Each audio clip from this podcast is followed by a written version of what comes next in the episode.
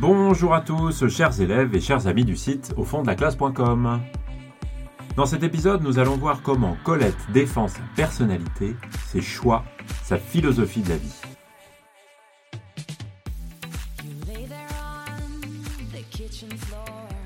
Les récits autobiographiques de Colette, Les vrilles de la vigne et Sido, sont aussi l'occasion pour elle de célébrer et de défendre ses choix de vie, sa personnalité, et en quelque sorte sa philosophie de la vie. Et on peut s'appuyer, euh, pour le montrer, sur une tirade qui est rapportée par son chien, Toby Chien, euh, dans le chapitre Toby Chien parle des vrilles de la vigne, où Colette se donne la parole à elle-même pour une réflexion sur ce qui est pour elle le bonheur. Et dans cette tirade, elle se défend contre les accusations d'inutilité de son mode de vie, et elle défend une vision idyllique et sentimentaliste de la vie, une vie qui est remplie de sensations, et qui rappelle l'hyperesthésie des chats euh, qu'elle présentait dans un autre chapitre, euh, c'est-à-dire l'hypersensibilité de cet animal qui euh, fait le choix, ou en tout cas instinctivement, qui vit d'émotions, qui vit sans se poser de questions, mais en vivant pleinement ses sentiments, sa vie émotionnelle. c'est cette définition du bonheur qui passe par les sens, par les corps et par un engagement total dans euh, la vie émotionnelle. Je vous lis euh, cette tirade, ou en tout cas un passage de cette tirade, pour qu'on comprenne bien de quoi il est question. Quoi? Ma vie aussi est inutile? Non, Tobichien. Moi, j'aime. J'aime tant tout ce que j'aime. Si tu savais comme j'embellis tout ce que j'aime, et quel plaisir je me donne en aimant si tu pouvais comprendre de quelle force et de quelle défaillance m'emplit ce que j'aime. C'est cela que je nomme le frôlement du bonheur, le frôlement du bonheur. Caresse impalpable qui creuse le long de mon dos un sillon velouté, comme le bout d'une aile creuse l'onde. Frisson mystérieux, prêt à se fondre en larmes, angoisse légère que je cherche et qui m'atteint, devant un cher paysage argenté de brouillard, devant un ciel où fleurit l'aube, sous le bois où l'automne souffle une haleine mûre et musquée. Tristesse voluptueuse des fins de jour, bondissement sans cause d'un cœur plus mobile que celui du chevreuil. Tu es le frôlement même du bonheur, toi qui gis au sein des heures les plus pleines, et jusqu'au fond du regard de ma sûre amie. Tu oserais dire ma vie inutile? Et je m'arrête là pour l'extrait. Vous voyez bien qu'il est euh, euh, encadré en quelque sorte par cette euh, notion d'inutilité auquel Colette répond. Mais non, ma vie n'est pas inutile. Ma vie est loin d'être inutile, c'est tout le contraire. Voilà ce qui la porte et qui lui donne son utilité, c'est le fait d'aimer, d'aimer avoir des sensations, d'aimer vivre pleinement avec les sens et avec le corps. Et on voit ici un certain nombre d'éléments qui se rapportent immédiatement euh, au sens. Le toucher d'abord, avec euh, un lien entre ce sens du toucher et des éléments qui sont complètement abstraits, euh, comme le bonheur, le frôlement du bonheur, répété deux fois, le frôlement du bonheur, dans une phrase nominale où l'expression est évidemment mise en relief. frôler, ça veut dire toucher, et presque toucher, et en tout cas donner une sensation à la peau qui entre en contact avec cette notion abstraite du bonheur, qui est comparée ensuite encore une fois sous euh, le sens du toucher avec une caresse, une caresse impalpable, puis euh, quelques lignes plus tard, un frisson mystérieux. Euh, tout cela évidemment qui relève du toucher. Et puis bien sûr il y a la vue, parce que le plaisir de vivre, eh bien il passe souvent par le plaisir de regarder, de contempler la beauté des choses. Et ici, il est question d'un cher paysage argenté de brouillard, devant un ciel où fleurit l'aube, et un petit peu après des fins de jour. Toutes choses en tout cas qui font apparaître immédiatement, un peu comme le ferait une hypotypose, comme on dit, euh, une image à euh, l'esprit du lecteur. Il y a aussi l'odorat, hein, puisque le bois ou l'automne souffle une haleine mûre et musquée. Eh bien, on a ici le plaisir que donne l'odeur qui est transportée par le vent euh, un jour d'automne.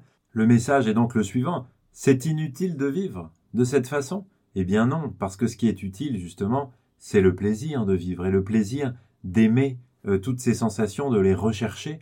Et finalement, en dehors de ça, eh bien, il n'y a pas de plaisir à vivre et rien d'utile, en tout cas de plus utile que euh, ce genre de plaisir. Alors, c'est un bonheur qui est intense, mais un bonheur qui est aussi fragile, euh, qui est précaire, qui est mystérieux, qui est difficile à obtenir. Et ça, on le voit avec ces sensations qui sont presque imperceptibles, avec ces adjectifs d'impalpable, de mystérieux, la caresse impalpable, le frisson mystérieux, euh, des expressions qui euh, définissent ici le bonheur. Et puis bien sûr, dans euh, le terme que je citais avant, le frôlement. Le bonheur, on ne l'atteint pas complètement, on passe à côté de lui. On le frôle, on le touche de manière extrêmement limitée et on ne peut pas finalement aller beaucoup plus loin.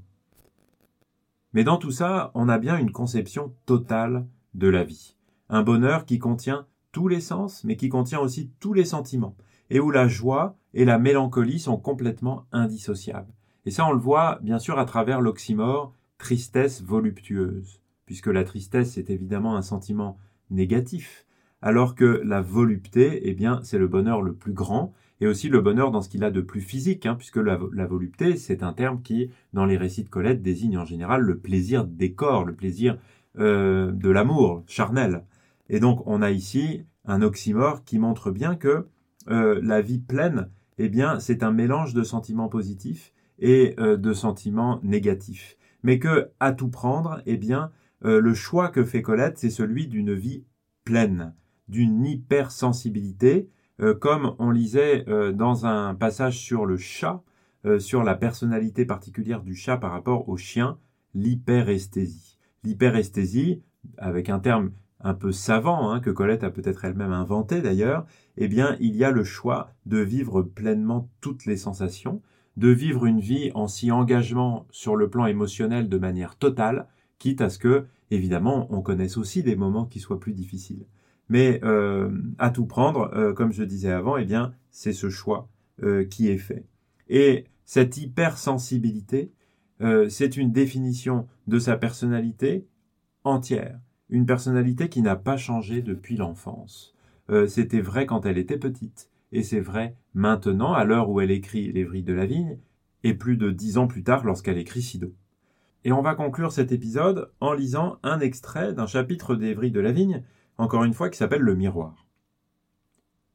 J'ai grandi, mais je n'ai pas été petite. Je n'ai jamais changé. Je me souviens de moi avec une netteté, une mélancolie qui ne m'abuse point. Le même cœur obscur et pudique, le même goût passionné pour tout ce qui respire à l'air libre et loin de l'homme. Arbres, fleurs, animal peureux et doux, eau furtive des sources inutiles.